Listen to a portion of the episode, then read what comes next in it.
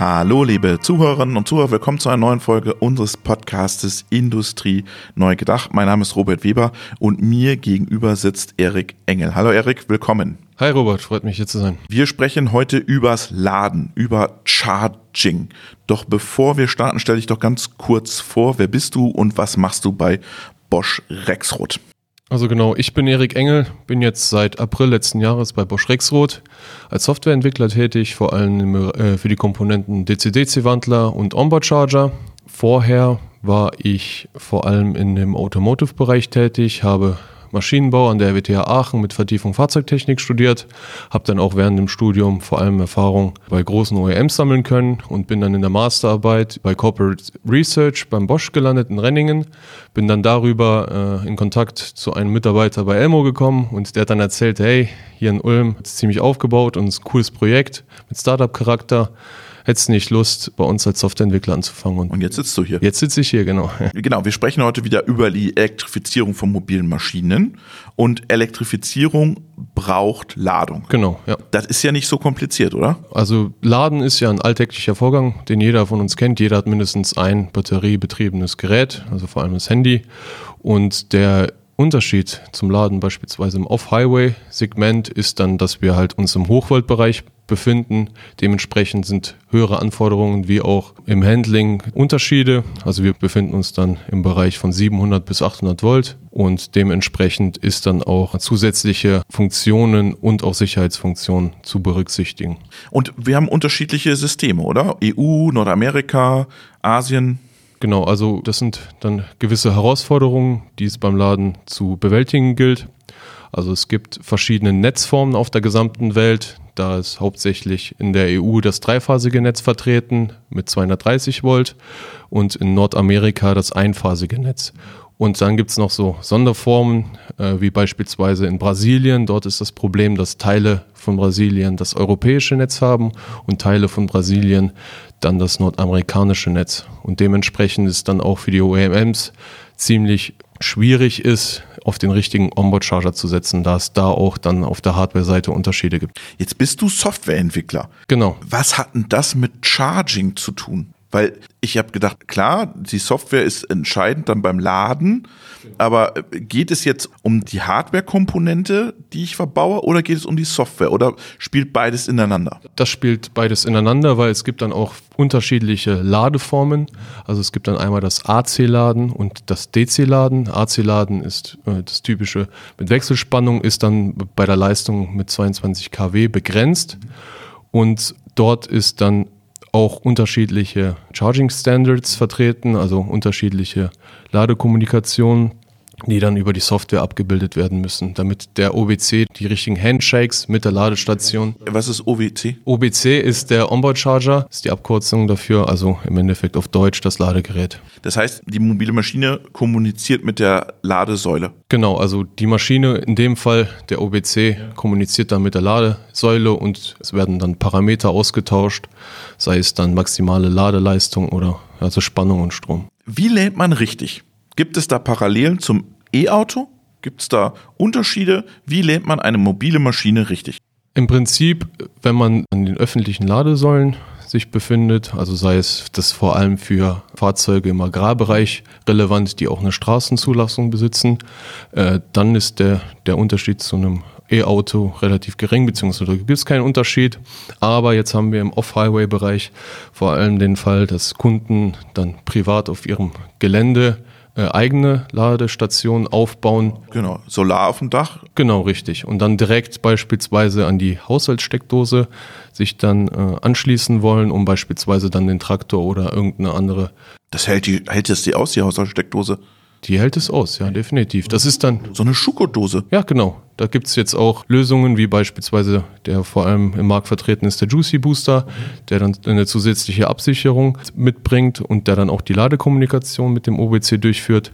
Das ist dann halt von der Leistung dann begrenzt. Jetzt hast du gerade schon so ein bisschen angesprochen, es gibt dann Unterschiede. Was sind es ist vor allem die Herausforderung in den mobilen Maschinen beim Laden? Genau, also bei den mobilen Maschinen ist das Problem beim Laden, dass wir dort gewisse Anforderungen bezüglich Robustheit haben. Was heißt Spritzen oder Wasser oder Dreck? Was, was kann ich mir Robustheit, was bedeutet das? Vibration oder? Also auf der einen Seite sind es Umweltbedingungen, beispielsweise dann auch Korrosionsprobleme, die entstehen können oder auch mechanische Belastungen, die deutlich höher sind, auch im Vergleich zum Automotive-Sektor. Genau, und dann haben wir dann noch das Problem, das ist auch ein Use Case, der bei uns viel angefragt wird. Das ist der Case, dass die Off-Firewall-Maschine sozusagen an das Netz gekoppelt ist und dann beispielsweise mit Schleppkabeln das Fahrzeug kontinuierlich geladen wird. Das ist dann auch ein Use Case, den wir mit betrachten und auch dann in der Software abgebildet haben. Okay, der arbeitet und ist gleichzeitig am Netz. Genau, weil das sonst von der Batterie relativ komplex wird und auch sehr, sehr teuer. Dementsprechend ist es dann stationärer Betrieb und auch äh, mobiler Betrieb, währenddessen geladen werden muss, ja. Und wie kriegt ihr das hin, dass das funktioniert? Äh, das wird über Software ab, abgebildet, aber zusätzlich schaffen wir das auch, indem wir die Hardware dementsprechend angepasst haben, um dann den Herausforderungen, beispielsweise die mechanischen Herausforderungen, dann zu trotzen. Und das schaffen wir, indem wir die, die Tests dementsprechend angepasst haben, also an die Off-Highway-Bedingungen, an die erhöhten. Dann zusätzlich haben wir den Faktor, dass im Off-Highway-Bereich höhere Laufleistungen notwendig sind, beziehungsweise die Kunden das wünschen. Und wir beziehungsweise unsere Auslegung auch darauf sich beruht, auf diesen Anforderungen und das alles äh, in der Auslegung der Komponente berücksichtigt. Ich will nochmal kurz zur Robustheit zurückgehen. Heißt das, wenn du jetzt sagst, okay, wir, haben vielleicht Kälte, wir haben äh, Sonneneinstrahlung, wir haben schlechte Witterungsbedingungen, Dreck, schweißt ihr dann einfach noch einmal Blech drumherum um das Charging oder wie schaffe ich so eine Robustheit? Robustheit schaffst du in dem Sinne, indem du das bei der Komponentenauswahl betrachtest, also beispielsweise bei den Leistungskomponenten wird bei der Auswahl der Komponenten darauf geachtet, dass es den äh, mechanischen Belastungen standhält und auch bei dem PCB-Design wird darauf dann geachtet und dann ja in rekursiven Schleifen mit den entsprechenden Tests dann darauf geschaut, dass die Komponente den Anforderungen standhält. Und was ist jetzt euer Produkt? Ist das ein, ein Softwarebaustein oder ist das ein Hardwareprodukt? Ich habe es noch nicht so ganz verstanden. Also wir haben einmal zwei verschiedene Hardware-Varianten, um den beiden Märkten, also vor allem dem europäischen Netz und dem amerikanischen Netz, die beste Hardware zu ermöglichen und maximale Ladeleistung zu ermöglichen. Das äh, äußert sich in zwei Hardware-Varianten. Genau, dann haben wir noch einmal softwareseitig die Unterscheidung zwischen einer Standalone-Variante und einer Slave-Variante. Okay, erklär kurz. Genau, also die Standalone-Variante ist eine ganzheitliche Lösung.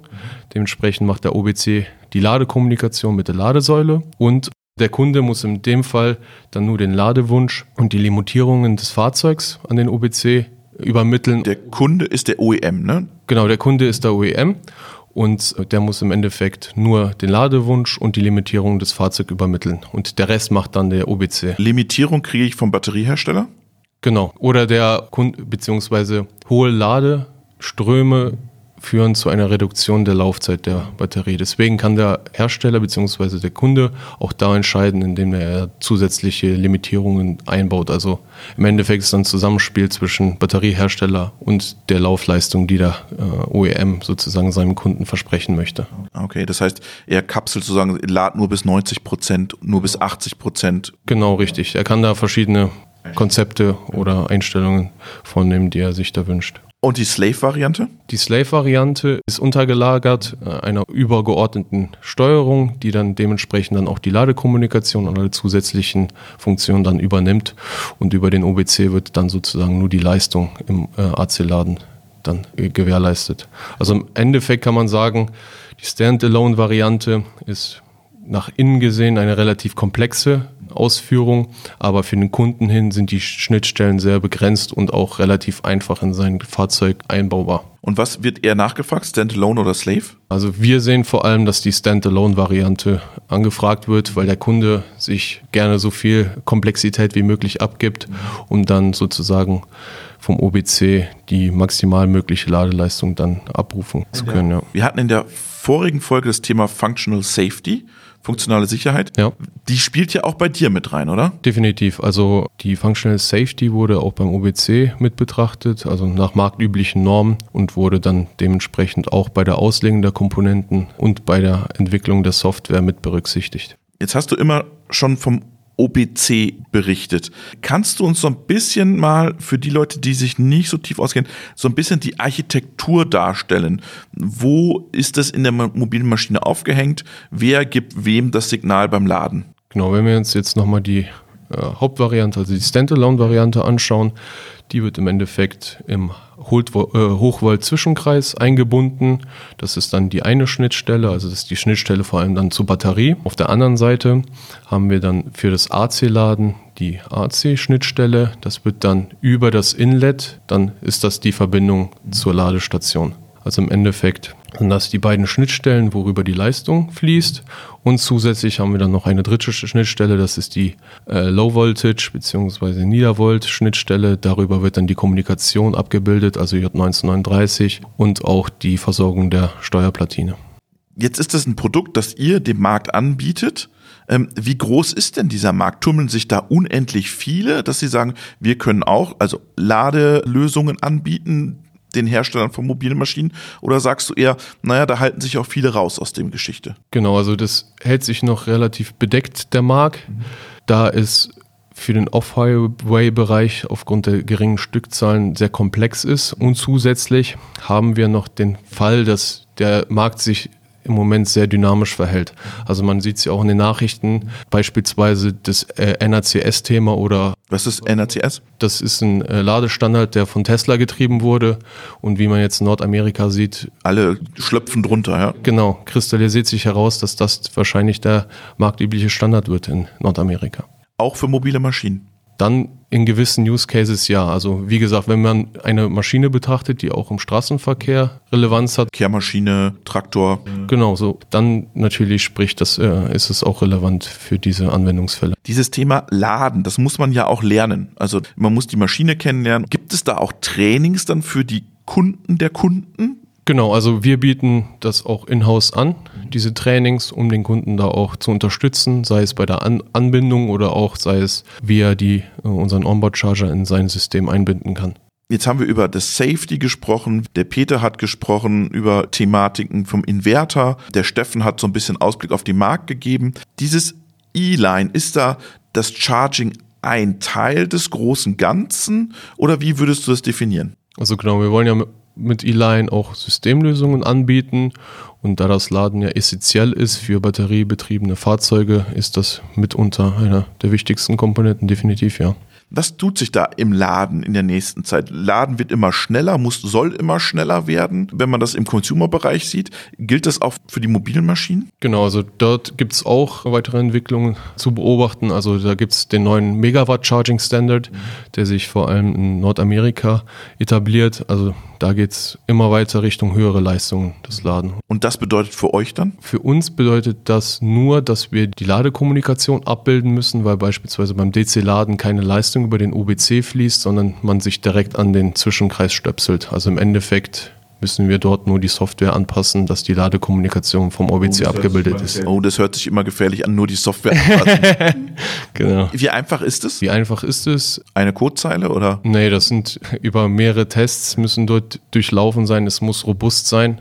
Also fürs DC-Laden ist eine Hochfrequenzkommunikation, PLC-Kommunikation genannt, notwendig und das muss alles abgetestet werden, um neue Ladestandards zu äh, ermöglichen. Was sind noch Themen, die euch in der nächsten Zeit beschäftigen werden? Also der Hauptfokus im Moment ist die Markteinführung äh, unseres Onboard Chargers und zusätzlich beobachten wir auch im Moment den dynamischen Markt, also dass wir auch mit unserem Produkt auf die neuen Diskussionen oder neuen Ladekommunikationsstandards reagieren können und auch diese den Kunden anbieten können.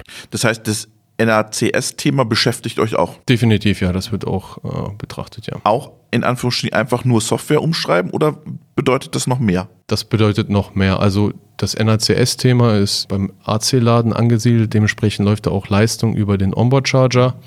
Und damit einhingehend mit der Ladekommunikation sind auch andere Inlets, also die Schnittstellen zum Fahrzeug äh, mit involviert. Dementsprechend müssen dort auch neue Inlets dann. Was sind Inlets? Inlets ist die äh, Schnittstelle von der Ladepistole zum Fahrzeug. Okay. Ah, das ist dieses Ding, wo, wo es unterschiedliche Aufsätze gibt. Genau, richtig, ja. Das ist dann, also um neue Lade-Inlets zu ermöglichen, ist, also jede Lade-Inlet hat andere LEDs, ja. andere Ansteuerung der äh, Verriegelungsaktoren und auch die Temperaturüberwachung mhm. sieht bei, bei den Lade-Inlets immer ein wenig anders aus. Das heißt, und wenn so jemand wie Tesla sagt, wir, wir oder alle unter diesen Standard drunter hüpfen, dann müsst ihr die Inlets wieder ändern. Genau. Oder wird es irgendwann Standard-Inlets geben, die sich anpassen lassen an NACS, an einen europäischen Standard? Also eine Standardisierung der Inlets sehen wir noch nicht, aber Vielleicht sehen wir eine Entwicklung wie bei den Handys. Das hat aber auch lange gedauert, ja. genau, dementsprechend schauen wir mal, wie lange es hier dauern wird, bis sich ein Standard verzeichnet. Aber im Moment sehen wir das nicht und das haben wir auch berücksichtigt beim OBC. Also es lassen sich verschiedene Ladeinlets bei uns parametrieren und wir arbeiten auch immer daran, mehr Inlets zu unterstützen. Wenn du jetzt aus der Podcastaufnahme rausgehst, was liegt jetzt gerade bei dir auf dem Tisch? Bei mir liegt im Moment auf dem Tisch, neue Inlets zu ermöglichen bzw. diese zu unterstützen. Wir sind noch daran, die PLC-Kommunikation weiter zu tunen, sind da mit den Herstellern im Gespräch, um das robuster zu ermöglichen. Genau, und auch an der Dokumentation unserer Funktion. Da, das sind so gerade meine Aufgabenthemen. Wir drücken dir dafür die Daumen. Herzlichen Dank, Erik, für den Einblick in das ganze Thema Charging. Vielen Dank, Robert. Danke.